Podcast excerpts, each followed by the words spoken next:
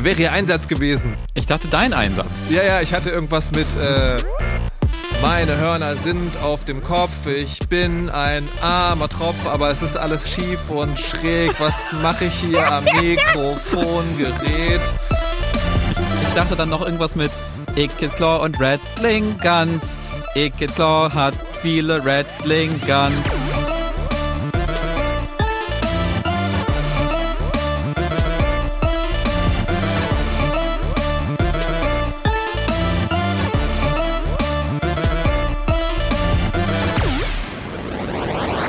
Hallo und herzlich willkommen zu In die Fresse, dem Spiele-Podcast, wo wir, glaube ich, der traurigen Wahrheit ins Auge sehen müssen, dass wir an unserem Intro mehr arbeiten müssen, als das im letzten Jahr nötig war.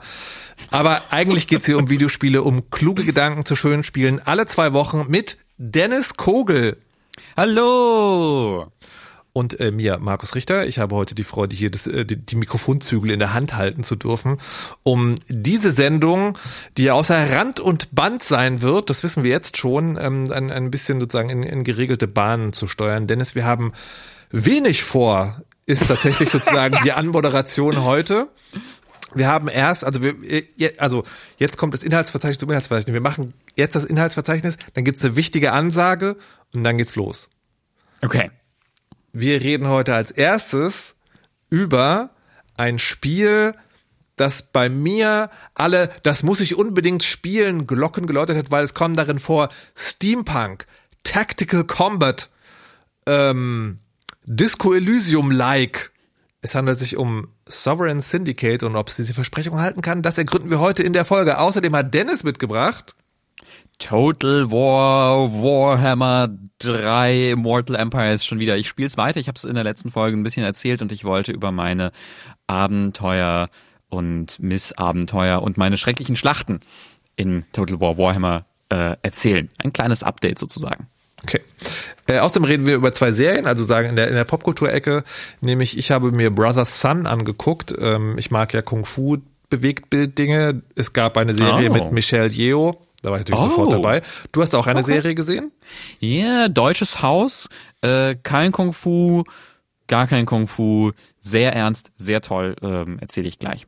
Und bringt uns aber tatsächlich sozusagen, also wir reden nachher nochmal ausführlicher drüber zu dem wichtigen Thema. Es ist ja gerade wieder so ein Nie wieder ist jetzt Moment. Und wir haben vor der Sendung kurz drüber gesprochen. Themen, die zu oft in Social Media Kacheln auftauchen, bringen eine Ermüdungsentscheidung, egal wie wahr und wichtig sie sind. Deswegen wollen wir es hier an dieser Stelle nochmal sagen, ohne Social Media Kachel, sondern es finden gerade aufgrund der Korrektivrecherche, die über ein Treffen der AfD oder AfD-PolitikerInnen und anderen rechtsextremen äh, Hohlbirnen berichtet hat, wo im Prinzip also der Name Lenitzsee-Konferenz in Anlehnung an Wannsee-Konferenz ist ein harter Vergleich, aber nicht mega weit hergeholt, habe ich zumindest gelesen. Es geht jetzt gerade darum, gegen die AfD auf die Straße zu gehen. Ob ein Parteiverbot juristisch gesehen sinnvoll ist, ist unklar. Aber auch klar ist, wir können nicht so weitermachen, wenn es in Deutschland Menschen gibt, die die Aussiedlung von Menschen planen. Das ist, das geht einfach nicht. Ja, als jemand, der ähm, nach Deutschland aus einem anderen Land gekommen ist, das ist ein bisschen unangenehm zu hören, wenn das man überlegt, ob man, ähm, ob man Leute wie, wie mich und andere in ein nordafrikanisches Lager abschieben könnte, rechtlich. Insofern, ähm, äh, ja, ein guter, guter Zweck, irgendwie auf die Straße zu gehen und zu sagen, äh, fickt euch. Dem ist nichts hinzuzufügen. Dennis Kogel sagt einfach, wie es ist. Also, vielleicht doch noch dieser Ding. Ich tue mich auch immer schwer mit irgendwie so aktiv werden, aber ich habe mir jetzt einfach die Demo-Termine und wenn ihr eine größere Stadt in der Nähe habt, gibt es definitiv eine Demo, einfach einen Kalender geschrieben ähm, und gehe dahin. Das ist jetzt einfach sozusagen ein Termin. Und ich würde mir wünschen, dass ihr auch das alle macht, weil Nazis raus. So ist Puh. es. Kommen wir zu angenehmeren Dingen. Discover a world of magic and steam technology. An alternate London where mythical creatures coexist with humans. Explore the city's East End and get to know its inhabitants. There are powerful figures here with enough wealth and station to bend the city to their will. But be careful. The Docklands aren't for the faint of heart. Sovereign Syndicate hat, bevor man es spielt, alles, was ich von einem potenziellen Markus Richter-Hit erwarten könnte. Ja, also diese, die, diese kurze Ansage das ist, wenn man das Spiel anmacht, sozusagen, kommt das als so eine Art Teaser-Trailer. Ähm, äh, hat mich sofort mitgenommen. Also Steampunk, Steampunk mit magischen Wesen, ähm, eine Geschichte, die erzählt wird, die sich viel Zeit für Text und Inner Voices und äh, literarische Gedanken nimmt und das Versprechen von Taktik und Strategie, die mittels Tarotkarten ähm, ausgelebt werden auf den Straßen des Dunklen, das hat mich mega fasziniert gemacht. Und ich verfolge das tatsächlich, also ich bin, ich bin wirklich nicht gut in Videospiele vorher verfolgen. Dieses Ding habe ich genau auf dem Schirm gehabt. Ah, nicht wirklich? also nicht, nicht genau genug, wie sie hinterher herausstellte, ja. aber ich habe sehr dem Termin entgegengefiebert. Wie bist du zu Sovereign Syndicate gekommen? Es war, ich bin mir nicht sicher, es war auf jeden Fall auf meiner jetzt inzwischen viel, viel, viel, viel zu langen Steam-Wunschliste. Uh, und ich war auch sehr dran interessiert, ähm, gar nicht so sehr, weil ich so sehr auf Steampunk stehe, aber weil das so klang wie, das könnte so ein Rollenspiel werden, das so ein, also nennen wir es mal so ein Post-Disco Elysium Rollenspiel. Also quasi ein Rollenspiel, das sich von Disco Elysium von vor ein paar Jahren äh, inspirieren hat lassen.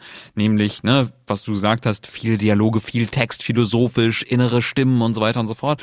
Ähm, um da nochmal noch mal was Neues zu bringen. Und äh, das ist damit eines so der ersten schon so aus der, aus der ersten Ladung, so Post-Disco Elysium Spiele. Äh, deswegen war ich da so ein bisschen gespannt drauf. Und ich war da gespannt drauf, weil die MacherInnen durchaus damit hausieren gegangen sind, dass sie auch so Baldur's Gate und Pillars of Eternity ähm, als Vorbild haben. Also alles sehr ja, textlastige ja.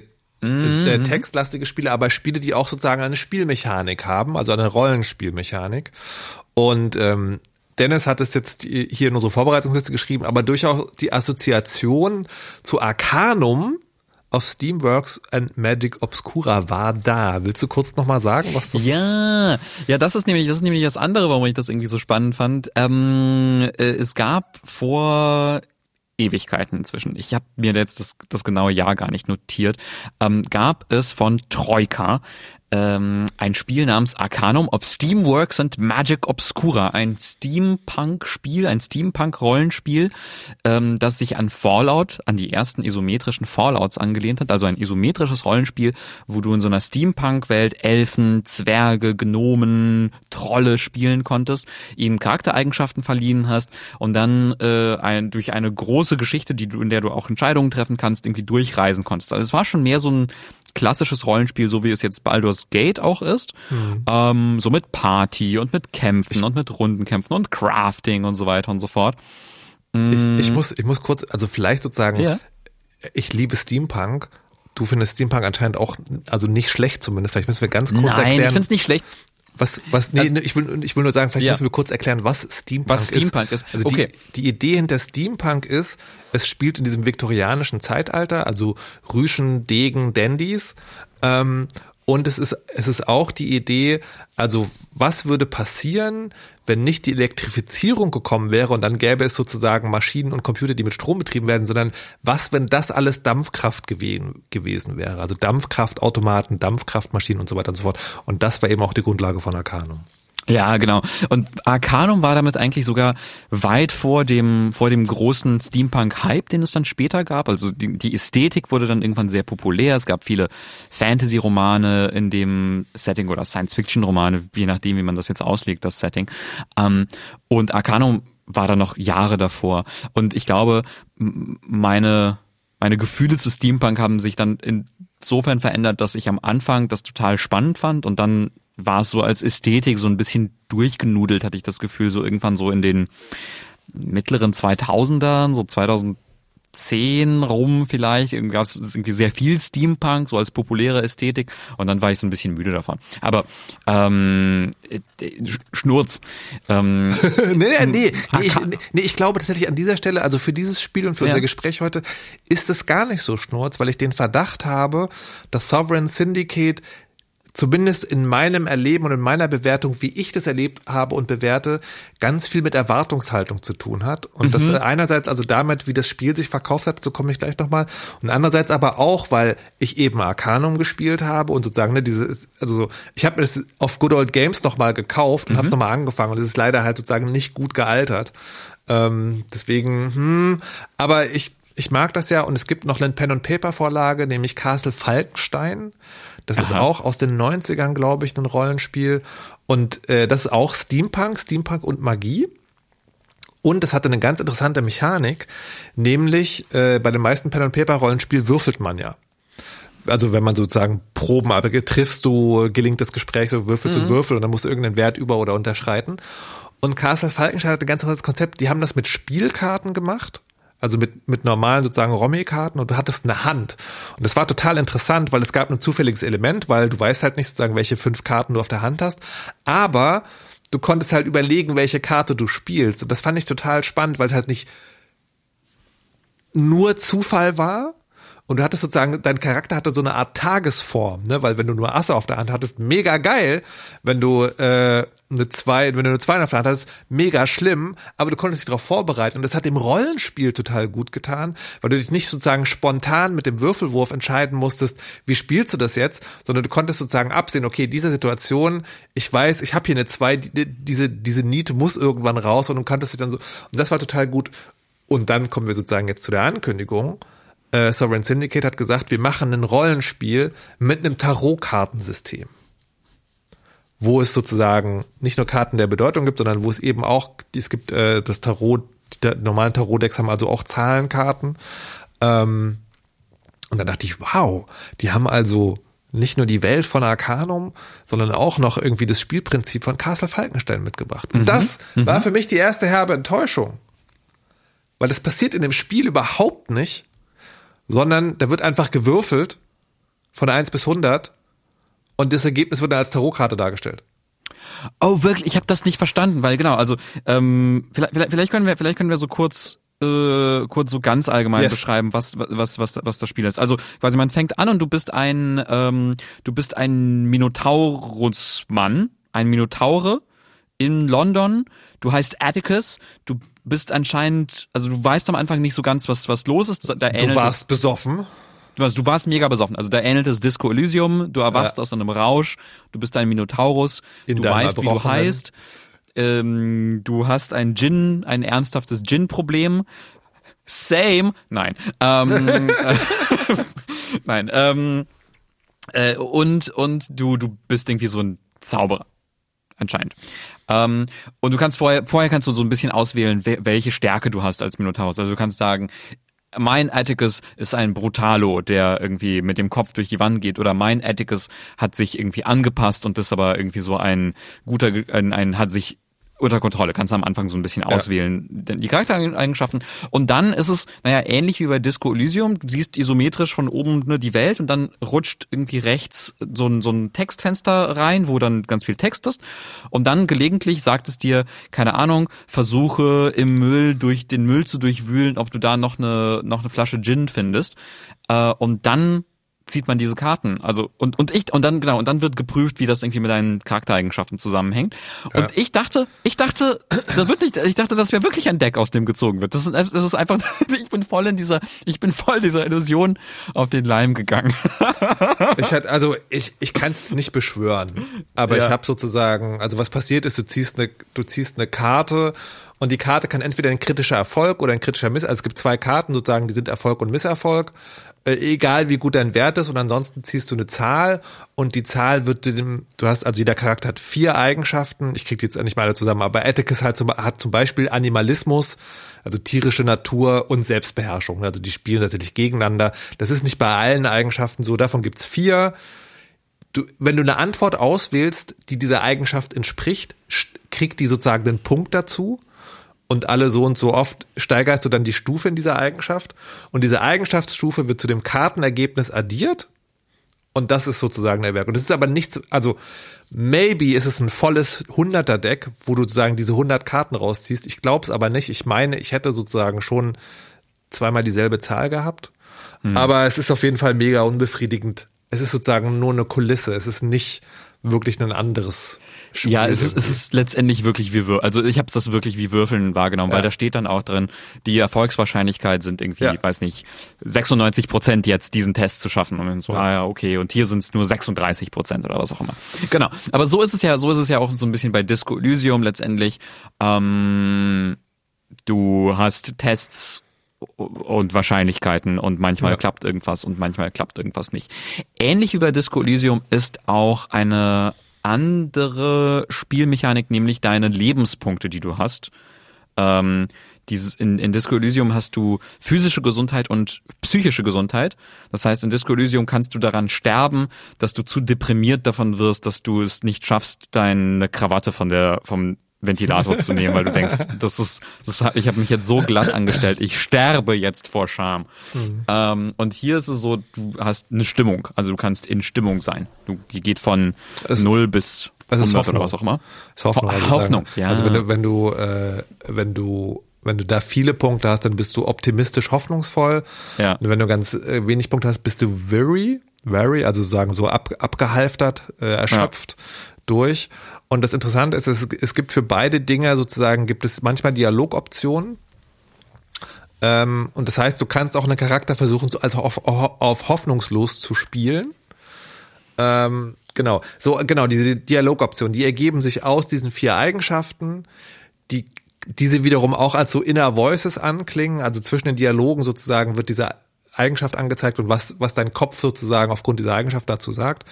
Und es gibt noch Tarotkarten, die man finden oder freispielen kann, die auch nochmal neue Dialogoptionen freischalten. Und dann gibt's natürlich auch, und das finde ich, ich weiß nicht, ob ich das gut finde oder nicht, die werden auch Dialogoptionen angezeigt, die du nicht hast. Mhm. Also die mögliche Antwort wird dir angezeigt, aber dann ist sozusagen, steht da halt, also ich habe zum Beispiel diesen Atticus gespielt, äh, nicht als Zauberer. Und der hat halt dann nicht diesen Trade Illusionist. Deswegen äh, konnte der halt nicht diese Illusionsfähigkeiten, das wird halt in Dialogen auch angezeigt. Und das Witzige ist, wenn man sich so die, die PR-Arbeit anguckt, zu dem Spiel und auch wie das sozusagen von den verschiedenen Games-Portalen und so weiter vorgestellt wurde, dann ist halt ist halt eigentlich immer dieser dieser Mehrklang, ne? Also dieses es ist also die und der kommt auch durchaus von den MacherInnen selbst, ne? als Vorbild, also Disco Elysium, Pillars of Eternity etc. etc. Und wir reden aber hier vermute ich die ganze Zeit nur von Disco Elysium, weil das tatsächlich kein ausgewachsenes Rollenspiel ist, sondern ein Disco Elysium-like. Das kann man schon mhm. so sagen. Ja, genau. Es gibt nämlich, was, was, was wir total, also was uns beide dann sehr überrascht hat, es gibt keine Kämpfe. Ja. Also im Gegensatz zu sowas wie Pillars of Eternity oder Baldur's Gate, es gibt Rundenkämpfe. Das ist, das soll jetzt nicht heißen, wir wollen unbedingt Rundenkämpfe. Und wenn es keine Rundenkämpfe ist, dann deinstallieren wir das. ja, also, sprich für dich. nee, es, also gibt es tatsächlich nicht. Also es gibt dann so einen Moment, zum Beispiel als Atticus kommt man irgendwie, schleicht man durch, äh, durch, durch die äh, dunklen Tunnel des Abwassersystems und sieht da, wie so ein Gangster irgendwie ein Mädchen bedroht und dann kannst du den Gangster angreifen, dann wird im Dialog halt gewürfelt, klappt das, klappt das nicht und dann sieht man so einen kleinen Comic, bei mir hat's geklappt. Er hüpft auf ihn drauf, er slasht ihn mit seinem Schwert, der Gangster läuft davon. Das Mädchen ist dankbar. Und ich glaube, das ist, das ist der Kampf. Also der Kampf sind Dialoge. Ja. Und in Disco Elysium, Spoiler, gibt es nicht sehr viele von solchen Kämpfen. Ähm, ich, ich würde mich aus dem Fenster sagen, lehnen und sagen, eins. aber vielleicht, vielleicht auch, vielleicht auch mehr. Wie, ja. Je nachdem, wie man, also wie sehr man das, was, das rechnet. Disco Elysium ist kein Spiel, in dem es um Kämpfe geht. Ja. Ähm, und hier auch nicht. Es geht um Dialoge und Geschichten und Lesen. Und das war für mich tatsächlich sozusagen ähm, schon so eine Art Du warst so Gib Arcanum. Ja, naja, na also, aber, aber tatsächlich sozusagen aufgrund der PR-Arbeit. Ja, Aha. also es, das ist total witzig, ne? Also die, ihr könnt es mal selber nachprobieren. Ihr könnt mal so sagen, einfach nach Trailer-Videos gucken. Von 21 kamen, glaube ich, die ersten raus. Oder irgendwie mhm. so mal Vorberichterstattung lesen. Und da wird immer, also da werden diese verschiedenen Rollenspieltitel angegangen. Da wird immer von Strategie und Taktik wird immer gesprochen. Ähm, und manche stellen das auch als Turn-Based Combat vor. Mhm. Und wenn man, wenn man lange genug und, und, und so, ich bin ja als Rezensent, ich will eigentlich möglichst wenig wissen. So, ich habe dann also immer sehr aufmerksam auf diese Schlagzeilen gelinst und habe dann aber nicht weiter geguckt. Und wenn man sehr tief sucht, dann findet man schon aus 2021 von dem äh, von Crimson Herring, das ist die Firma dahinter, die von dem von dem einen Chef, glaube ich, sozusagen findet man schon die Aussage, na ja, wir wollen es schon so machen wie bei Disco Elysium dass es eigentlich keine Kämpfe gibt, sondern sozusagen Dialog als Kampf ist quasi das Ding. Aber so hat sich das Spiel halt wirklich nicht verkauft. Und ich, also ich, ich bin dem wirklich so ein bisschen aufgesessen. Und das ist das ja. eine. Das ist das eine. Mhm. Und das ist, das war für mich wirklich hart enttäuschend. Und das andere ist, und da würde ich jetzt gerne mit dir drüber diskutieren. Disco Elysium verfolgt mhm. ja diesen einen Charakter, diesen mhm. Polizeikommissar. Mhm. Und bei ähm, äh, Sovereign Syndicate fängt man an und kann einen aus drei Charakteren auswählen. Und dann stellt sich auf einmal heraus, es ist nicht so. Man kann auswählen, es fängt immer mit, es fängt immer mit Atticus an. Genau, stimmt. Es fängt immer mit Atticus an und da sind aber diese beiden anderen Charaktere und ich dachte, aha, mhm. freispielen für den nächsten Durchlauf, maybe. Mhm. Weit gefehlt, nach einer guten Stunde ist das Kapitel 1 zu Ende und es, du spielst den zweiten Charakter. Mhm. Claire. Und dann nach einer weiteren Stunde der dritte Charakter, Teddy. Können, also wir können gleich darüber schreiben. Ich will nur sozusagen kurz die Erwartungshaltung mhm. für die Erzählstruktur brechen oder aufbauen. Und dann dachte ich noch so, aha, es gibt ja dieses, ne, es gibt ja sozusagen diese Pillars of Eternity Ball, das geht und so weiter, Vergleiche auch so. Das ist also der Prolog, ein, ein wie es sich bei einem Rollenspiel gehört, ein langer Prolog, ne, du spielst diese drei Charaktere, dann kommen sie zusammen und dann ziehen die direkt zusammen. Nein. Dann kommt Kapitel 4, da spielst du Atticus und so weiter und so fort. Mhm. Genau, und dann wieder, und dann wieder Claire und dann wieder Teddy und ja. so weiter. Ja. Willst, willst du kurz ähm, was zu Claire sagen? Ja, Claire ist, äh, Claire, ja genau, also die Charaktere sind an sich alle ganz interessant, finde ich. Ja. Äh, Atticus, der, der äh, saufende Minotaurus, dann haben wir Claire, sie ist eine Art äh, viktorianisches Steampunk Call Girl, das aber versucht, also quasi sie wacht auf bei einem wohlhabenden Kunden. Ja. Ähm, und ähm, sie, ihr Ziel ist aber Geld zusammensammeln, um die Stadt zu verlassen. Ja. Aber dann stellt sich raus, der Schleuser, der sie aus der Stadt bringen will, der braucht sehr, sehr viel mehr Geld. Und wie kommen sie an dieses ganze Geld? Sie geht wieder zurück in ihr Edelbordello, um dann dort Leuten zu helfen und so weiter und so fort. Und dann gibt's Teddy, der Der bist du. So Teddy ist, Teddy ist ein Zwerg? Ja. Mit einem kleinen Roboter. Ja, also ja. hier, hier wird's wirklich steampunkig und Monsterjäger. Also der hat, der hat, der hat so eigentlich so erstmal gar, gar nicht so richtig so ein, so ein Ding, was ihn treibt, sondern mhm. der ist einfach so, ja, also ähm, anscheinend gibt es in den Abwässern ein Monster, da schlachtet jemand irgendwie Leute, mal gucken, was da los ist. Und dann geht er da hin und dann wird halt Monster gejagt. Nicht, ja. ein, nicht in einem Kampf, alles Dialogoption. Ähm, genau, so diese drei haben dann so haben dann so eine größere Geschichte. Und jetzt ist, ich habe ich hab mir im Vorfeld noch ein Review jetzt angeguckt und das ist ganz lustig, weil er sagt, na ja, ähm, das Spiel ist die Geschichte, das heißt, es ist total schwer, das zu reviewen, ohne was über die Geschichte zu sagen. Ich würde es aber trotzdem äh, spoilerfrei halten wollen. Mhm. Ähm, und so, genau, vielleicht kann ich dich folgendes fragen. Mhm ich tue mich schon bei Romanen schwer mit parallelen Erzählstrukturen. Also ich finde, es gibt wirklich ganz wenige AutorInnen, mhm. die das wirklich gut hinkriegen, verschiedene Geschichten nebeneinander zu erzählen. Und ich mhm. glaube, eine der großen Stärken von Disco Elysium war die Konzentration auf den einen Charakter, die die Vielfalt, also die potenzielle Vielfalt dadurch bekommen hat, dass ähm, der diese inneren Stimmen in seinem Kopf hatte. Und ja. diese inneren Stimmen, die waren bei Disco Elysium so ge geschrieben, dass sie sozusagen sehr die Getriebenheit dieses, dieser Person darstellten. Und das war wirklich sozusagen, also wie so eine, wie so eine Kraft, die diesen Charakter lenkt. Hier habe ich die Sachen so erlebt, das sind eher, also, also wirklich sozusagen eher in diesem Regelwerk, das sind halt so Anklickoptionen. Ich habe die gar nicht so, also die sind schon so geschrieben, dass es einen Unterschied macht, aber ich habe die jetzt nicht als dramatisch oder treibende ja. Kräfte, sondern ja. ist eher so, wähle ich die Antwort jetzt aus, weil Ganz ich doch noch einen so. Punkt, ja genau. Ganz genau so. Und also das Interessante bei Disco Elysium ist wirklich, dass die, ähm, dass die diese Persönlichkeitsteile von vom vom Protagonisten ähm, ja wirklich also viel Persönlichkeit haben. Mhm. Also, und, und, auch, und auch lustig und merkwürdig sind. Also quasi die Eigenschaften sind ja dann nicht sowas wie Empathie oder Animalismus oder sowas und Selbstkontrolle, sondern ähm, irgendwie Inner Empire oder äh, da ist irgendwie eins, was äh, Kunstästhetik und sowas Verständnis ja. ist äh, und dann plötzlich kommt irgendwoher der Faschismus. Ähm, und die und die reden oder Autorit Autorität glaube ich ist es. Und ja. die reden alle in einem völlig wahnwitzigen Stimmengewirr auf dich ein. Also ne dann dann sagt dir irgendwie dein Kunstverständnis so von wegen hey es wäre super cool wahrscheinlich wenn du dir jetzt den Stiefel auf den Kopf setzen würdest. Mach das mal mach weil du bist ein Rockstar. Und und Autorität sagt hau dem aufs Maul der der guckt dich krumm an und denkt wahrscheinlich du bist schwul und sowas. Und weil, weil Autorität ist mega homophob und ja, was auch immer. Ja, und, ja. und, und du bist so, what the fuck? Was, was sind diese ganzen Stimmen in meinem Kopf? Und dann macht es Spaß, damit zu interagieren. Hier nicht.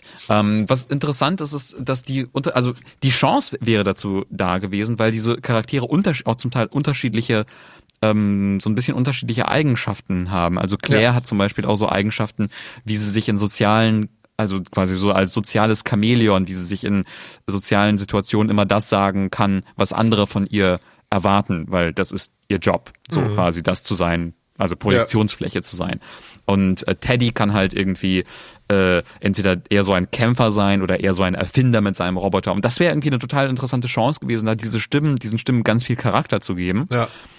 Aber dann wären sie wahrscheinlich, würden sie wahrscheinlich alle wirken wie drei völlig kaputte Wahnsinnige, wie man halt es in Disco Elysium ist. Und das ja, ich, ich, ah, also, ja, maybe ist das eine Falle. Ich, ich glaube trotzdem wäre gegangen. Was mich sozusagen dann auch nochmal gestört hat, ist, diese Charaktere sind alle interessant, mhm. aber manche sind interessanter als andere. Mhm. Und ich glaube, dass das ist möglicherweise nicht bei allen dieselben Charaktere, aber es hat sich für mich sozusagen so angefühlt, ich mochte diesen Teddy, oder ich mochte den nicht, aber ich fand den am spannendsten. Ah, interessant. Mhm. Und hätte sozusagen gerne den einfach gespielt, also dessen Geschichte mhm. gespielt. Punkt. Und dann sozusagen, deswegen bin ich, also mich hat schnell die Motivation verlassen, weil für mich war dann, weil ich das die spannendste Geschichte fand, war äh, Atticus und Claire für mich Arbeit. Also ich hätte, die, ich hätte die auch irgendwie spielen können, wollen, aber halt so auch eher am Stück. Und ich bin, ich bin mit diesem Ding nicht klargekommen, dass da sozusagen so ein literarisches Format probiert wurde, also diese Parallelerzählung, die sich dann halt irgendwie verknüpft. Das hat, hat sich für mich irgendwie nicht ergeben. Das ist also. Das ist interessant. Ja. Also bei, bei mir, ich, ich glaube, ich fand, ich glaube, ich fand Atticus oder Claire interessant mhm. und dann wiederum den Zwerg nicht. War so, mhm. oh, jetzt wir. Und das mhm. finde ich, finde ich witzig. Aber, aber ja, ich war dann auch immer genervt von diesem Kapitel zu Ende und ja. lass uns switchen. Vor allem, was das Merkwürdige ist, es ist ja quasi, es ist ja wie so ein Rollenspiel. Ne? Also es hat, es hat. Ähm, also im Sinne von ein, das Spielen einer Rolle, ne? nicht nicht sozusagen der ganze ja, Kampfzahlen. aber so halt auch in dem, in, in dem, wie es sich so in der Anmutung. Ne? Es hat ja diese isometrische Welt, durch die man mhm. läuft. Äh, man kann von einem Gebiet in London ins andere reisen. Ich habe zuerst nicht verstanden, man muss dafür die Karte aufmachen ja. und dann muss man. Ja, ja, ich habe zuerst nicht verstanden, wie soll ich denn irgendwo hinkommen? Aber ja, es gibt so unterschiedliche Gebiete und in denen gibt es dann Gebäude, in die man reingehen kann. Äh, und dann, weiß ich nicht, bin ich als Claire so ein bisschen rumgelaufen in einem Gebiet, wo ich gar nicht hin musste und bin dann in so ein Hotel gegangen, wo sie offensichtlich ihr Zimmer hat und war da und dann bin ich irgendwo anders hingegangen. So, also man kann das quasi relativ frei erforschen erstmal, aber sobald man das Ziel erfüllt für das Kapitel, Fade to Black, Bildschirm wird schwarz und dann sagt, so, jetzt hier, ne, Rollenwechsel, nächstes Kapitel. Und das hat mich, das hat mich einfach irritiert. Das hat mich wirklich einfach irritiert, weil ich dachte, hä, ich, ich war doch, das ist doch, das wird hier gerade interessant. Warum switche ich jetzt ja, äh, die Rolle? Komisch. So, das, also ich habe, also ich habe gemerkt, dass es auch ein Spiel, was schlecht unter Rezensionsdruck zu spielen ist, weil es halt wirklich viel Lesen ist. Mhm. Und ich hätte wirklich gerne eine Sprachausgabe gehabt. Also das, das konnten die sich nicht leisten. Das ist, das ist eine kleine Firma. Ähm, aber mich hat die Motivation tatsächlich verlassen, muss ich sagen. Es war, es hat nicht gereicht, um es bis zum Ende zu spielen. Hat es eigentlich, hat's eigentlich eine deutsche Übersetzung? Wo es mir. Nee. Ah ja, okay. Nee. Mhm. Oder? Ich suche in der Regel doch, in der Suche, in der Regel versuche ich das ja auf Deutsch äh, umzustellen, wenn ich es rezensiere. Ja, nee, hat es nicht. Okay. Es hat auch kein Steam Cloud Saving. Oh, Total absurd. Da weiß ich nicht, ob es an meinem, an meinem Rezensionsexemplar liegt, aber das war auch so ein bisschen. So, und aber das ist so Sovereign Syndicate, also das ist sozusagen vom, vom Grundsatz her mega spannend. Und ich, ich will das auch alles wissen eigentlich, aber dann denke ich so, ich würde es vielleicht lieber lesen. I don't know. So, ich weiß, Ja. ich weiß nicht, wie, wie, ist, wie, ist, wie ist dein Verhältnis? Nee, bei mir war es ähnlich. Also äh, ich habe auch auch so ein bisschen reingespielt und ich hatte, wie gesagt, ich hatte es auf meiner Wunschliste. Ich wollte das irgendwie mögen und Ja. war dann irgendwann so, äh, mich zieht's woanders hin. war dann so und musste dann aber denken, Mensch, Arcanum. Arcanum war cool. Achso, und jetzt vielleicht noch so die eine Sache, vielleicht so zum, zum Abschluss darüber. Ähm, Arcanum was das Fantastische war an Arcanum war, dass es von Anfang an, also bei, von der Charaktererstellung an, dir sehr deutlich gemacht hat, dein Spiel ist ganz, ganz unterschiedlich, je nachdem, wie du es spielst. Bestes Beispiel, in Arcanum kannst du dir einen kompletten Volldeppen erstellen. Also du kannst meinetwegen so einen, weiß nicht, einen sehr, sehr dummen Elfen machen oder, ne, also es ist nicht unbedingt geknüpft an, Ja. an die, äh, an, an die Herkunft des Charakters. Aber du kannst ja einen Volldeppen machen, der dann einfach im Spiel nicht versteht, was los ist. Ja. Also die, das gesamte Spiel ist komplett umgeschrieben auf du bist ein Idiot. Und du, und Leute sagen dir und deine Antwortmöglichkeiten sind äh, Gewehr macht Bumm. und es ist so, ja, Gewehr macht Bumm. Aber ich verkaufe das Gewehr und du bist so, Geld, Kauf. Und es ist großartig. Und du kannst dann im Gegenzug natürlich auch sehr, sehr klug sein und irgendwie Dinge craften und sowas. Und das ist cool. Und hier hatte ich das aber aber irgendwie auch das Gefühl so, ja, es ist relativ linear. Es möchte mich zum, zum Ende des Kapitels führen. Es hat so ein paar kleine unterschiedliche Antwortmöglichkeiten, aber es ermöglicht mir jetzt nicht diesen gigantischen Gestaltungsraum, sondern es möchte halt eine Geschichte erzählen. So ein bisschen wie Disco Elysium, aber sehr viel kleiner, aber mit Trollen und Minotauren und, Und so. wa- was mich daran irritiert hat, also A, habe ich noch ein Review gesehen, wo der Reviewer sagte, die Geschichte ist sozusagen bis zu 80 Prozent sehr gut, das Ende fällt dann leider ein bisschen flach ab. Aha. Und man kann ja auch diese Tarotkarten sammeln. Und ich hatte so den Eindruck, die kann man nicht alle in einem Durchlauf sammeln. Und deswegen ist das für mich so eine relativ klare Karotte, die das Spiel dem Spielenden vor die Nase hält, spielst nochmal. Und das finde ich, also das kann man ja als Motivation haben und gerade bei dialogzentrierten Spielen ne, kann ein anderer Playthrough nochmal interessant sein. Aber das so offensichtlich zu kommunizieren, finde ich falsch für das Format. Ich würde dieses starke Wort dabei sogar benutzen. Na gut. Gut, also hat uns, hat uns einfach nicht überzeugt. I'm sorry. Ja, also es ist, ich, also ich muss aber auch sagen, A, wofür ich immer zu empfänglich bin. Also A, irgendwie äh, der Unterschied zwischen der Klasse und was machen reiche Leute mit der, Mel mit der Welt sozusagen, auf die keiner aufpasst, ist da ein wichtiges Thema. Finde ich interessant, finde ich gut, wenn Spiele das aufgreifen. Ähm, auch die Steampunk-Variante von wie viel Technik will man sich als Menschheit antun, auch ein Punkt, den man darin wiederfinden kann.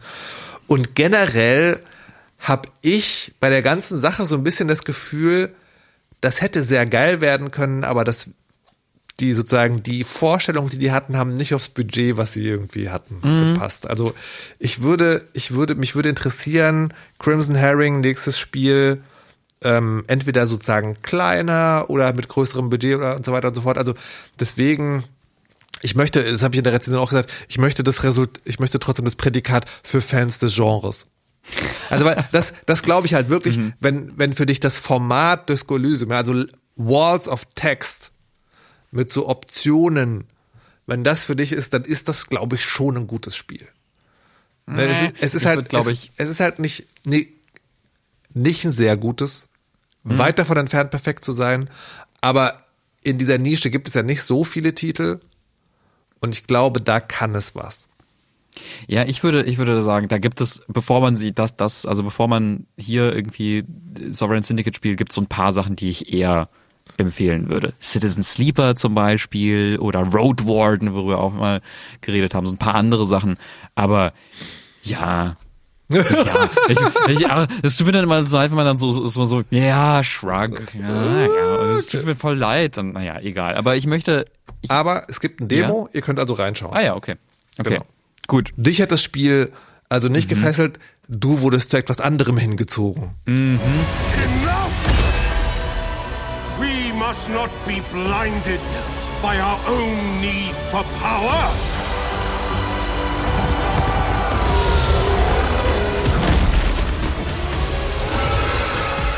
Also, äh, für Fans von Indie-Fresse ist es äh, vielleicht schon ein alter Hut.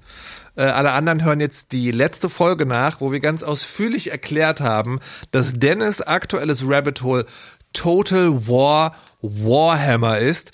Ich wurde darauf Mhm. hingewiesen, dass ich immer Total Warhammer gesagt habe, was falsch ist.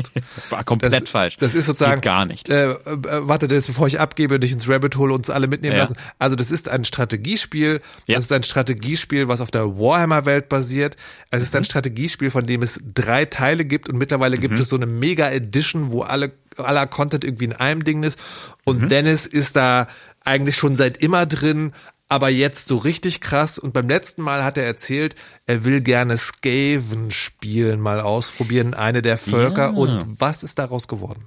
Ja, also ich wollte Skaven äh, spielen, weil, also man, man konnte ganz, ganz viele unterschiedliche Völker spielen und ich wollte Skaven spielen, weil ich so viel gelesen habe darüber, dass das sehr, sehr viel Spaß macht. Im Gegensatz zu dem, was ich zuerst ausprobiert habe, nämlich die Hochelfen in der Kampagne von Tyrion in Warhammer 2. Äh, und die fand ich dann extrem langweilig, trotz meiner Elfenliebe.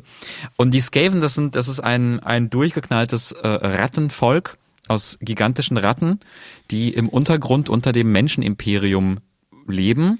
Und es gibt eine Kampagne, die dort angeführt wird von Ikit Claw, dem verrückten Erfinder der äh, dieser Rattenmenschen, der im Prinzip an einer Atombombe arbeitet. Oh, wow, okay. Ja, why, why Ähm, not? Und sein Ding ist ähm, eine Mischung aus sehr, sehr vielen äh, quasi Sklaven, Skaven, Sklaven, die er im, in der Schlacht verheizt und äh, ausgebildeten Ratten mit Rattling Guns, also so Gatling Kanonen, aber es, aber sie werden von Ratten operiert, deswegen Rattling. Gat- Rattling. Ähm, das heißt, äh, die Idee ist, dass du deine Gegner in einem Kugelhagel aus radioaktiven Kugeln äh, vernichten wirst. Totale Sympathen, dieses Skaven. Das fand ich auch. fand ich auch.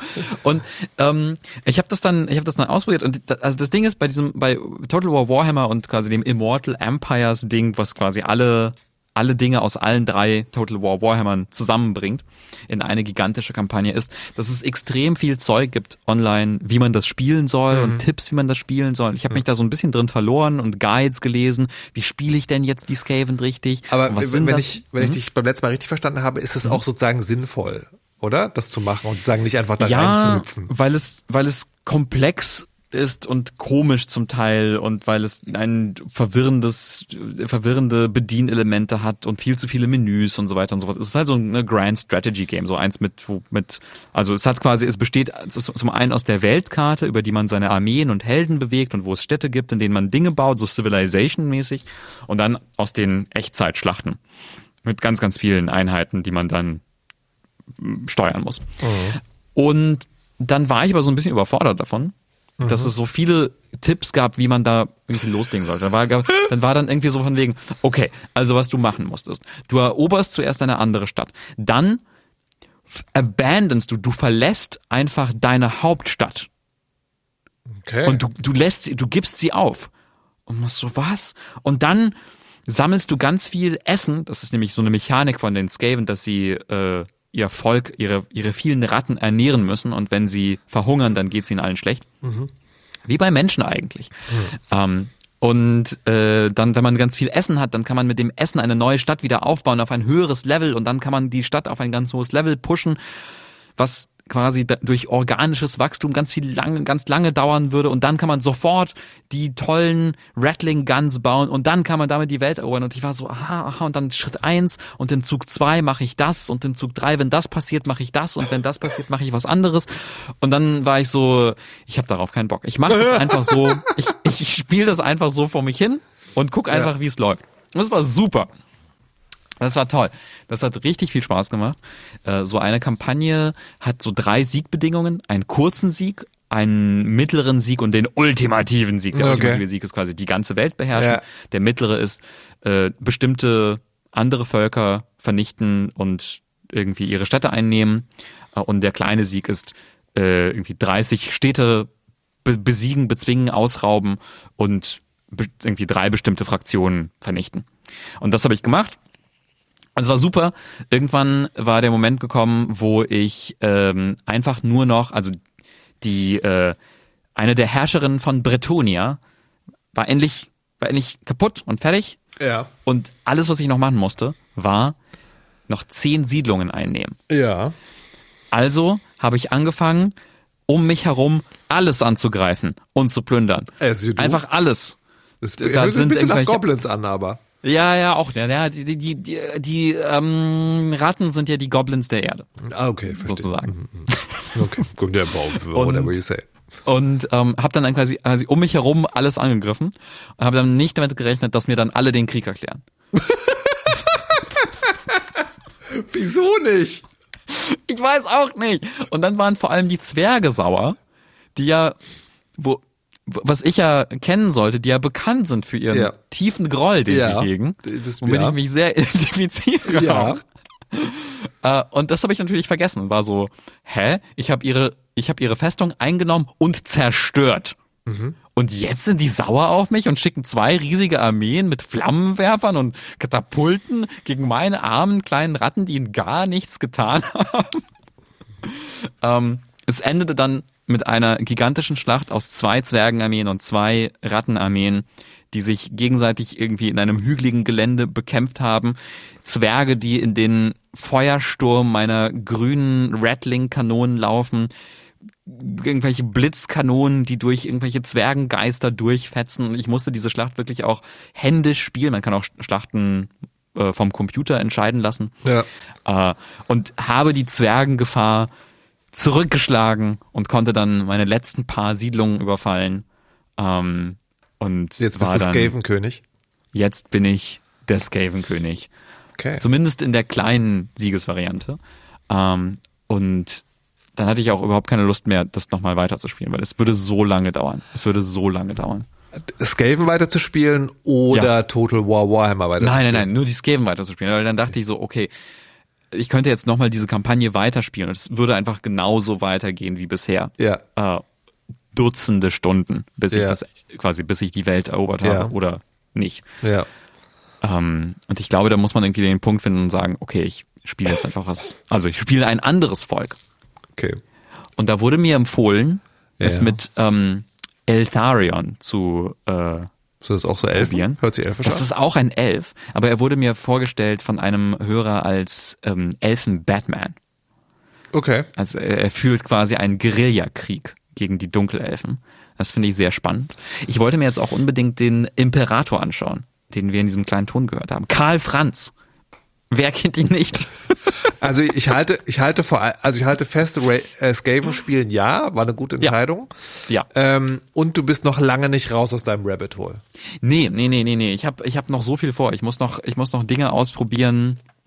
Noch mehr Völker. Also wie gesagt, das Imperium finde ich jetzt noch spannend, weil das nochmal ganz anders ist. Das Imperium ist, das wird von allen Seiten bedrängt. Von Untoten, von Orks und Goblins, von Skaven, von Bretonenrittern, von Waldelfen. Die sind alle irgendwie drumrum. Piraten, Chaoskrieger. Äh, und man muss dann versuchen, dieses Imperium zu verteidigen und quasi ähm, die anderen Stadtstaaten oder Bundesländer, imperiale Bundesländer, was auch immer, ähm, zu verteidigen gegen die unterschiedlichen Gefahren. Das finde ich interessant, so als Herausforderung. Ich, ich habe meinen Rabbit Hole von letzter, vom letzten Mal ja komplett verlassen. Ich habe jetzt eine mechanische Tastatur. ja? Mit, äh, aber ich muss, das darf man auch keinem erzählen, ich habe insgesamt 80 Euro alleine für Switches ausgegeben. aber ich habe jetzt eine sehr leise, sehr schöne mechanische Tastatur. Leise. Ja. Also ich kann mal hier schreiben, Dennis ist doof. Aha. Hast du es gehört? Nee. Siehst du, das war, weil das halt Silent MX RGB Switches sind. Hm, okay. Und sonst hätte es jetzt gerade Klicker, die Klacker, die Klack gemacht, aber macht es eben nicht Ja. mehr, weil es halt Silent Switches sind. Und ich bin da, ich bin da einfach, also auch da, durch deine Tastaturbegeisterung nochmal, habe ich gedacht, sollte ich vielleicht eine lautere Tastatur mitnehmen? Ich habe ja noch. Ich, also es, es, es war ja, es war ja durchaus so, dass ich auch überlegt habe, brauche ich noch eine zweite Tastatur, die Klicker, die Klack macht. Ja. The jury is still out on, on that, aber ich habe jetzt natürlich noch sozusagen eine Kiste Switches. Okay. Well, aber egal. ähm, Okay. du hast Fernsehen geguckt, wie die alten Ja. Menschen sagen würden. Und zwar hast du eine Serie geschaut, von der ich, und das finde ich sozusagen sehr interessant, noch nie was gehört habe. Ah ja, Deswegen vermutlich ist es eine Serie aus dem öffentlich-rechtlichen Angebot. Ich liebe die öffentlich-rechtlichen, aber Ja. ich schaue selten die fiktiven Inhalte. Ich glaube, das, das letzte in, in all den Jahren, was ich dort gesehen habe, war Parlament, die Serie. Ähm, du hast Deutsches Haus gesehen. Ja, und du liegst mit dem öffentlich-rechtlichen komplett daneben. Ah, okay. Wo lief das denn? Es ist nämlich eine exklusive Disney Plus Serie. wow. Ja, es ist eine exklusive Disney Plus Serie, Die, die, gibt's heißt noch. Wollte Disney Plus nicht aufgeben? Äh, nein, Doch, was? doch, doch, doch. Ich meine, ich hätte irgendwo gelesen, Disney Plus re- rentiert sich überhaupt gar nicht. Okay. Ähm, und die überlegen, jetzt wieder Rechte abzugeben oder das vielleicht sogar ganz einzustellen. Anyway, ah, äh, aber egal, aber anscheinend sozusagen momentan Okay. läuft's noch. Deutsches Haus. Ja, Deutsches Haus. Äh, Deutsches Haus äh, ist quasi, ich hatte es schwierig, das auf Disney Plus zu finden, weil ich hatte es auf meinem Apple TV auf Englisch gestellt und da heißt es dann auch anders, sondern nämlich nicht Deutsches Haus, sondern Interpreter of Silence. Okay. Ähm, diese Serie ist fantastisch. Ähm, das ist eine Serie, gerade sehr passend zum Zeitgeist. Mm, Es ist eine Serie über die Auschwitz-Prozesse, also über den ersten Auschwitz-Prozess in Frankfurt 1963. Ähm, ist äh, geschrieben von Annette Hess.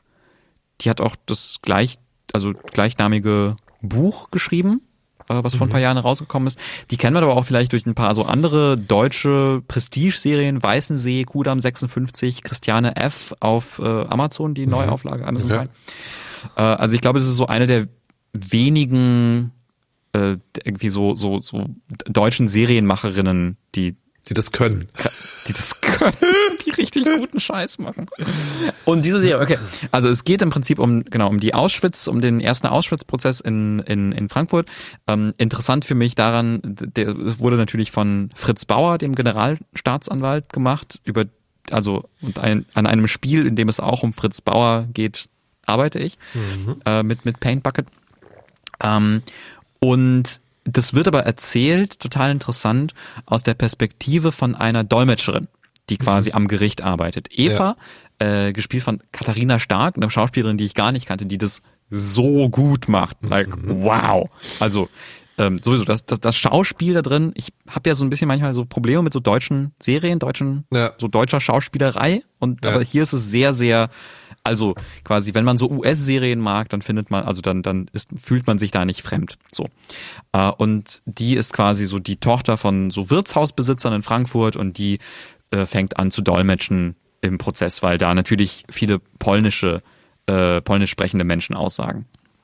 Ähm, und das ist eine Miniserie, fünf Folgen, also knapp, knapp eine Stunde, 50 Minuten die Folge, ähm, erzählt total eindrücklich irgendwie so aus dieser Prozessperspektive die Verbrechen, die in Auschwitz begangen wurden, über die Menschen, die das gemacht haben. Also weil dann geht's, also es geht um, es ist quasi eine historische Serie. Also es, ist, also es geht dann schon auch um die echten Menschen. Also dann ist da halt irgendwie ein Boger oder ein Mulker. Also quasi da dabei. komplett fiktionalisierte Geschichte aber. Oder mit, mit Zeitzeugenaufnahmen auch. Jein. Ja, nee, also äh, genau, es, es ist nicht, also es gibt da keine historischen Aufnahmen da drin. Oder jedenfalls keine, die mir so aufgefallen sind. Ähm, die ganzen Hauptcharaktere sind alle fiktiv. Also der zum Beispiel der schmierige, schreckliche Verteidiger, der die Nazis verteidigt, äh, den gab es nicht. Es waren drei eigentlich. Schmierige, schreckliche Nazi-Verteidiger. ähm, und äh, die Anwälte, die quasi auf der auf der Staatsanwaltschaftsseite sind, die sind auch fiktiv, soweit ich weiß. Ähm, und da gibt es irgendwie, also Charaktere werden dazu erfunden, so. Ähm, aber quasi der Kern, der Ja. Kern ist quasi historisch korrekt. Also nämlich das Verfahren, wie quasi wie wie man wie dieses Verfahren gemacht wurde, die Aussagen, Ja. die die Urteile, die die Recherche dazu. Ja. Okay. Und das ist wirklich total stark. Also weil es auch wirklich also sehr, sehr stark thematisiert, dieses, ähm, also einerseits dieses, äh, was wusste man vom Holocaust? Ähm, äh, quasi, wer, wer wusste Bescheid? Nämlich ganz viele. ähm, wie hat man sich das irgendwie schön geredet? Ähm, und dann später auch, wie geht man mit Schuld um? Also quasi so, was, was macht diese Schuld mit einem? Was, was, also was macht ihr auch so mit, mit Deutschland letztendlich? Also so ganz, ganz große Themen, so, also wie, wie gehen wir mit Schuld um? Ähm, ja, also ich fand's krass. Ich habe auch, ich habe auch vorher nichts über diese Serie gehört. Äh, ich habe die auf, Bist du äh, jetzt, auf Empfehlung bist du jetzt von, äh, von, von Berufswegen? Ja, tatsächlich, also witzigerweise, ja, weil nämlich äh, Jörg von Paint Bucket gesagt, irgendwie gesagt hat, hab- hast du das schon gesehen? Das ist nämlich super gut und und weil ne, es geht um Fritz Bauer, es geht um Prozesse in in Through the Darkest, äh, also äh, the Darkest Files und guck guck das mal, weil das ist so quasi so in die Richtung, dass also unser Spiel soll auch so so ähnlich werden, also ne, nicht nicht so ganz, aber das ist so eine Inspiration dafür definitiv. Ähm, ich weiß gar nicht, ich weiß gar nicht, wie der wie die Timeline war, also das weil, weil Darkest, Darkest Files ist auch schon seit einer ganzen Ja, Weile aber du bist, Arbeit. du bist jetzt drauf gestoßen, weil du sagst, ja, ja, genau, genau. Okay. Und, ähm, und natürlich hat Jörg das auf dem Schirm. So. ja, ja, ja, Ähm, klar. Und, und ich halt nicht und war so, what? Das ist ja unglaublich gut einfach. Ja, also Das- genau, Disney Plus, Deutsches Haus, Interpreter of Silence. Okay. Ich, ich habe was ganz, ganz ähnliches. Ganz ähnliches, nämlich mit Kung Fu hattest du Ich, erwähnt. ich, habe, ich habe etwas ganz anderes. Es ist auch eine Serie und damit enden alle Gemeinsamkeiten. äh, obwohl, man könnte jetzt sagen, die läuft auch bei einem Bezahlservice. Okay. Ähm, genau. Es, äh, also ich, ich bin, ich bin eigentlich nicht so ein Mensch, der irgendwie äh, äh, so SchauspielerInnen folgt und dann alle Filme guckt, die. Ja. Aber wenn Michelle Yeoh irgendwo mitspielt, dann gucke ich doch mindestens mal hin. Ne? Also die kennt man. Also die äh, Menschen, die so alt sind wie ich, kennen die wahrscheinlich aus äh, äh, wie heißt das? Hidden Dragon? Oh Gott. Crouching Tiger. Crouching Tiger, Hidden Hidden Dragon. Und Ja. die Jüngeren unter uns kennen sie möglicherweise durch diesen total verrückten Film, der letztens auch einen Oscar gewonnen hat. Everything, Everywhere, All at All Once. at Once. Genau. So diese beiden Sachen. Und das ist halt eine fantastische, ich weiß nicht, ob es eine fantastische Schauspielerin ist. Es ist eine fantastische Kung-Fu-Kämpferin und mindestens eine sehr gute Schauspielerin. Ähm, und mit der gab es jetzt halt eine Serie, und dann war ich so, ha, geil. Das, ich bin ja für Kung Fu auch immer zu haben. Ähm, und es geht also darum, in Taipei gibt es eine Verbrecherfamilie und irgendwie ist irgendwann mal die Mutter des, also die Frau des Führers dieser Verbrecherfamilie nach in die USA ausgewandert mit dem jüngeren Sohn, weil sie irgendwie so eine Art Sicherheitsding ist. Ne? Also solange sie unerkannt irgendwo wohnt, ist da irgendwie Struktur in Ordnung. War- Man weiß es nicht so genau. Und dann ähm, wird der der Vater, dieser Anführer sozusagen oder ihr Mann wird äh, angeschossen, liegt im Koma und dann ist der ältere Sohn, der sozusagen die rechte Hand und ein ganz fürchterlicher Assassine, Kung-Fu-Kämpfer ist, sagt dann, okay, ich muss jetzt in die USA, um dahin. Und dann spinnt, entspinnt sich so eine wilde Geschichte. Und wenn man Kung Fu mag, kann man die also gucken. Gibt in jeder Folge mindestens einen schönen Kampf und die sind auch sozusagen, das ist ja mal wichtig, die sind auch schön äh, cinematografiert, also man kann da auch was sehen. Ähm, was mich ein bisschen gestört hat, ist, Nee, warte, willst du was dazu eigentlich? Hast du? Hast du Nee, ich war, war, war, so, war so, wo läuft das nochmal? Wie viele Folgen? Wie lang? Netflix, eine Staffel, neun, acht oder neun Folgen. Okay. Jeweils Und wie eine lang halbe sind die so? Ich so glaube eine halbe- halbe, Stunde oder dreiviertel. Ich glaube. Okay, Ich glaube, ja. Ja. Ähm, so mich so also ich war gut unterhalten. Das ist so das ist so eine Mischung aus irgendwie komischem Humor, äh, Kung Fu Kämpfen und irgendwie äh, Triads, äh, Triaden, irgendwie Verbrechensdinge und dann noch eine seltsame Geheimorganisation, die alle umbringen will. Äh, und die Charaktere sind auch interessant. Also der jüngere Sohn, der weiß zum Beispiel gar nichts, der will Improv-Theater machen. Also der, der, der studiert Medizin, weil er seiner Mutter gefallen will. Eigentlich will er Improv-Theater machen. Der ältere Sohn backt total gerne. Also so im Hintergrund läuft immer so Great British Bake Off, was fantastisch ist. Ähm, und da gibt's- das, das heißt, es ist, ich hatte, ich hatte jetzt irgendwie gedacht, das ist bestimmt irgendwie so Anfang des 20. Jahrhunderts. Nee, das ist jetzt. So. Jetzt, ja. Genau. Also, Ja. also eine, ein Ding ist, dass der Sohn so ein Flipphone hat und alle so in den USA drüber, drüber lachen, weil er ein Flipphone hat. Ähm, und dann haben mich aber zwei Sachen gestört. Das eine ist so ein Ding, wo ich mittlerweile gehofft hatte, dass das auf dem abnehmenden Ast ist und das ist sozusagen die, das ist sehr blutig. Also die mhm. machen da mit mit äh, mit Gewehren rum und auch mit Schwertern und allen möglichen Dingen, wie es beim Kung Fu Kampf so ist und man sieht da sehr viel Blut und ich finde das so also mir bringt das gar nichts.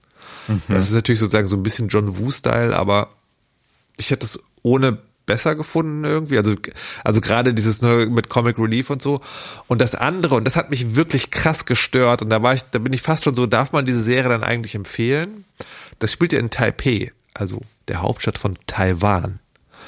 Und die sprechen die ganze Zeit von sich als Chinesen. Hm. Und das ist, das finde ich mega mies. Also, weil das sind hm. ja chinesische, also Michael Yeo zumindest, äh, chinesisch oder chinesischstämmige SchauspielerInnen. Mhm. Und äh, China sagt ja, ne, also Taiwan ist kein eigenständiges Land, das ist eine Provinz von uns und alle warten eigentlich jetzt drauf, ob, ob die da mal angreifen oder nicht. Und die machen gerade in den letzten Monaten auch äh, vermehrt ähm, vermehrt so Militärkrams da in, in der Ecke. Und ich finde das gerade sehr schwierig, weil mir, weil mir diese Serie wie so ein popkultureller Angriff auf Taiwan erscheint. Ne? Also ich, ich, ich, ich mochte die von der Story her, aber die, und das ist so, das ist so ganz beiläufig. Weißt du, das ist sozusagen, das wird nicht thematisiert. Hm. Aber die sagen immer, bei uns in China ist es so und so. Unsere chinesischen Vorfahren, das ist so und so. Chinesische Tradition ist so und so und so weiter.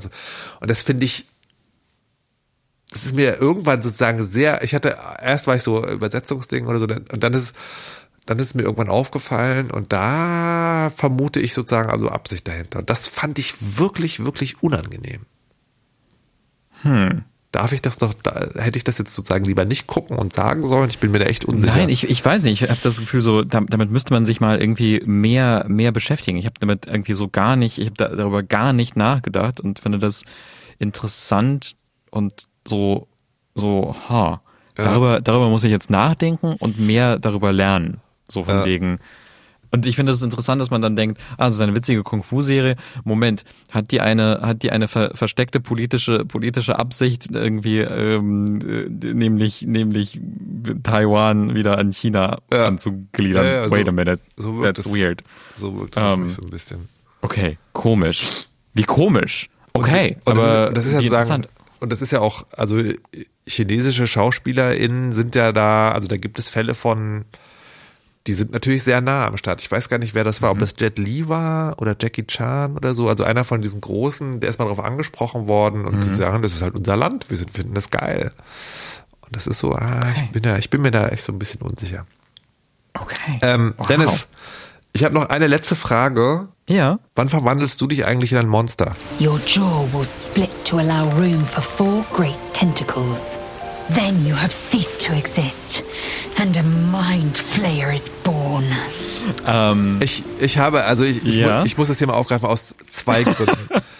das eine ist, ich, ich habe so den Verdacht, dass Total War Warhammer irgendwie bei dir diese Stelle langsam einnimmt und ich, hm. ich mag das nicht loslassen. Ich finde das nicht in mhm. Ordnung. Und mhm. das andere ist, ich war neulich wieder in der Situation, ich hatte eigentlich viel Videospielezeit und ich bin nicht an Baldur's Gate 3 rangekommen, weil immer noch diese schreckliche Shadowheart-Situation ist. Die äh, mhm. Älteren unter uns erinnern sich, die die anderen Folgen gehört haben, dass es da so eine Stelle gab, wo es einen plötzlichen Verlust in der Party gab und ich jetzt nicht weiß, wie ich damit umgehen soll. Meine Ausrede ist gerade, ich habe mir sozusagen vom Indie-Fressegeld, vielen lieben Dank, Leute, fantastisch, unterstützt uns auf Steady, habe ich mir die Collectors Edition auf der PlayStation 5 bestellt. Und mhm da werde ich dann meinen Dark Urge Durchlauf mit starten. Allerdings mhm. kommt die wahrscheinlich erst April oder später, also Quartal 2 steht jetzt voraussichtlicher Lieferbeginn. Aber du, Dennis, mhm. du, was ist mit dir mhm. und deinem Baldur's G3? Hm? Ja, das pausiert gerade ein bisschen. Was? Aber ich habe ich hab nochmal, naja, wegen halt wegen Total War Warhammer. Aber ähm, ich kann das nicht gutheißen. Aber du hast, aber, doch, du hast doch schon einen neuen Playthrough angefangen, oder? Ich habe einen neuen Playthrough angefangen. Ja. Ich, mir ist nur mir ist nur eben eine schreckliche äh, eine Sache eingefallen, die oh nein, ich noch was? gleich ganz kurz zu deutsches Haus sagen muss zum Abschluss. Aber okay. ich sag mal, ich sage erstmal erstmal Baldur's geht. Ja, ja. ich habe einen neuen Playthrough angefangen ähm, und ich bin auch da wieder viel zu sehr in Guides versunken ich spiele einen bösartigen Dark Urge, der alle umbringt, ständig ein ja. Serienkiller ist, basically. Ja. Er ist, ähm, ich mochte, ich, ich mochte den Look der von diesen Dragonborn, diesen Drachenleuten, ja. auch wenn das ganze Internet sagt, sieht cool aus, ist Kacke. Ja. weil Fähigkeiten sind nicht nützlich, Okay. die, die die mitbringen. Und dann habe ich den großen Fehler gemacht, noch mehr auf Guides zu hören, weil ich habe einen Sorcerer, so einen Zauberer, Ja. äh, mir, mir äh, geholt. Und dann wird gesagt, ja, da gibt's drei Unterklassen. Ähm, Sturm, Blitzzauberer, ähm, Drachenzauberer oder äh, wilder Wild Magic Chaoszauberer. Ja. Und es war dann so, Drachenzauberer ist schon am stärksten. Und ich war so, aber ich will doch eigentlich ganz viele Blitze machen. Und dann habe ich mir so einen, Bl einen Blitzdrachen gemacht, aber quasi einen Drachenzauberer. Und war dann die ganze Zeit so, aber ich habe halt keine Blitzzaubersprüche. Und die Blitzzaubersprüche kriegt man natürlich als Blitzzauberer. Und dann, äh, aber alle sagen, Blitzzauberer ist nicht so gut. Und ich äh, bin jetzt wieder an den Punkt gekommen, wo ich denke, ja fuck it, ich skill um, ich werde Blitz, ich mache einfach was, worauf ich Lust habe. Ja. So, und außerdem ähm, spiele ich das auf dem neuen höchsten Schwierigkeitsmodus, dem Honor Mode. Der ist eigentlich so, das ist so ein Permadeath Mode. Okay. Du hast einen Save und wenn du stirbst, dann ist vorbei. Ähm, Also dachte du, ich. du in dem Fall dein Hauptcharakter. Ähm, nee, also generell, generell, also quasi, wenn du Game Over gehst, wenn alle tot sind. Ja, okay. Ja. Du kannst zum Beispiel aus einem Kampf dann weglaufen und Ja. die Leute wiederbeleben. Ja, ja, Das ja. ginge. Aber einer muss Ähm, überleben. Aber einer muss überleben. Wenn alle tot sind, dann ist vorbei. Okay. Und ähm, das Coole ist, wenn man das dann schafft, kriegt man so einen goldenen Würfel. Es ist völlig egal. Ja. Es ist völlig egal. Ja. Was mich interessiert hat daran war, dass es schwerer wird, weil es mir mir war es am Anfang am, am Ende selbst auf dem höchsten Schwierigkeitsgrad ein bisschen zu einfach, oder? Äh, und ich wollte gucken, ob da, da ich noch mehr so Challenges schaffen kann. Und zweitens, dass, dass dann die Bosse schwieriger und werden und neue Fähigkeiten bekommen. Das fand ich einfach interessant, wollte ich sehen. Und dann bin ich gestorben. dann bin ich schon gestorben bei so einem Bosskampf Oh. gegen einen Boss, gegen den ich vorher noch niemals gekämpft habe, so eine Spinne. Upsi. Ah. Und dann habe ich aber gemerkt, Moment mal, das ist gar nicht so schlimm, weil es geht dann weiter. Also man verliert das Achievement, Ja. zu sagen, ich habe es durchgespielt, ohne zu sterben, Ja. aber man kann nochmal den Speicherstand laden vor dem Kampf. Ah. Ah. Und das heißt, man kann einfach diesen Honor-Mode-Schwierigkeitsgrad einfach mitnehmen Ja. und den spielen, wenn man so ein komischer Freak ist wie ich, der Mhm. auf super schwere Baldur's Gate-Kämpfe steht. Ähm, und man muss nicht dauernd von, von, von neu anfangen. Es ist super gut. Okay. Du hast mein also, also du könntest Spaß haben, Ja. wenn du nicht die ganze Zeit Total War Warhammer spielen. Wenn Genau. euch das nicht gefällt, liebe Leute, habt ihr folgende Möglichkeiten. Schreibt uns in die Kommentare, dass Dennis gefälligst wieder Baldur's Gate 3 spielen. Ich habe jetzt gerade überlegt, äh, rufe ich, ohne das mit dir, das ist so ein Bullying. genau, äh, ich hätte, ich könnte es noch eine Stufe weiter treiben. Ich würde sagen, wenn wir auf Steady 500 Euro erreichen, muss Dennis Baldur's Gate 3. Nein, das machen wir natürlich nicht. Wir machen keinen, wir machen Ja, keinen. wenn, wenn, wenn wir 500 Euro auf Steady erreichen, dann mache ich Baldur's Gate 3 äh, auf der Tanzmatte. Meinetwegen. so. Ähm, Dann mache ich Baldur's Gate 3 im Twitch-Stream auf der Tanzmatte. Und Alles- das ist ein alles, Versprechen. Alles klar, ihr habt es hier zuerst gehört. 500 Euro auf Steady. Go for it, Leute. An dieser Stelle vielen lieben Dank an Patrick Kammermeier. Patrick Kammermeier. Warum was sagen für wir ein das? König unter Menschen. Warum sagen wir das in jeder Folge? Der Patrick Kammermeier ist der, der als erstes und bis jetzt einziger sich äh, für das für das super krasse Unterstützungspaket äh, entschieden hat, nämlich 9,99, der echte der echte in die Fresse Supermarktpreis. Ähm, und wir sagen hier die Namen von allen, die die so viel spenden und äh, die das wollen.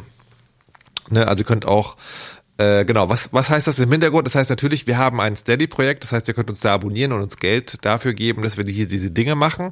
Wir kaufen dann davon seltsame Sachen, wie zum Beispiel, es steht ein Kuchentermin gerade aus, den wir auf euren Nacken machen wollen. Ähm, bei mir ist es jetzt äh, die Baldur's Gate 3 Special Collectors Edition für die PlayStation 5, die ich, also ich besammle, aber das muss immer sein. Ähm, genau, und ihr könnt das machen bei Steady direkt oder per Direktüberweisung. Die Bankverbindung steht in den Show Notes. Wichtig, Zweck in die Fresse reinschreiben. Wir machen den Podcast trotzdem, egal wie viel Zeit, aber wir freuen uns sehr, wenn ihr das macht, weil das ist so ein bisschen äh, Applaus ist der Lohn des Künstlers oder der Lohn des Künstlers ist der Lohn des Künstlers. Und wir bedanken uns recht herzlich für alle Unterstützerinnen, die schon dabei sind. Vielen lieben Dank. Vielen, vielen Dank. Und mein merkwürdiger deutsches Hausfact, den ich vergessen habe, Ah. Anke Engelke spielt damit. Bo, Und damit? Okay, gut. Das, das hinterlässt mich jetzt rat unfassungslos. Und damit ist es der richtige Moment, um zu sagen, vielen lieben Dank. Bis in zwei Wochen. Äh, lasst es euch sehr gut gehen. Tschüssi. Macht's gut. Bis dann. Ciao.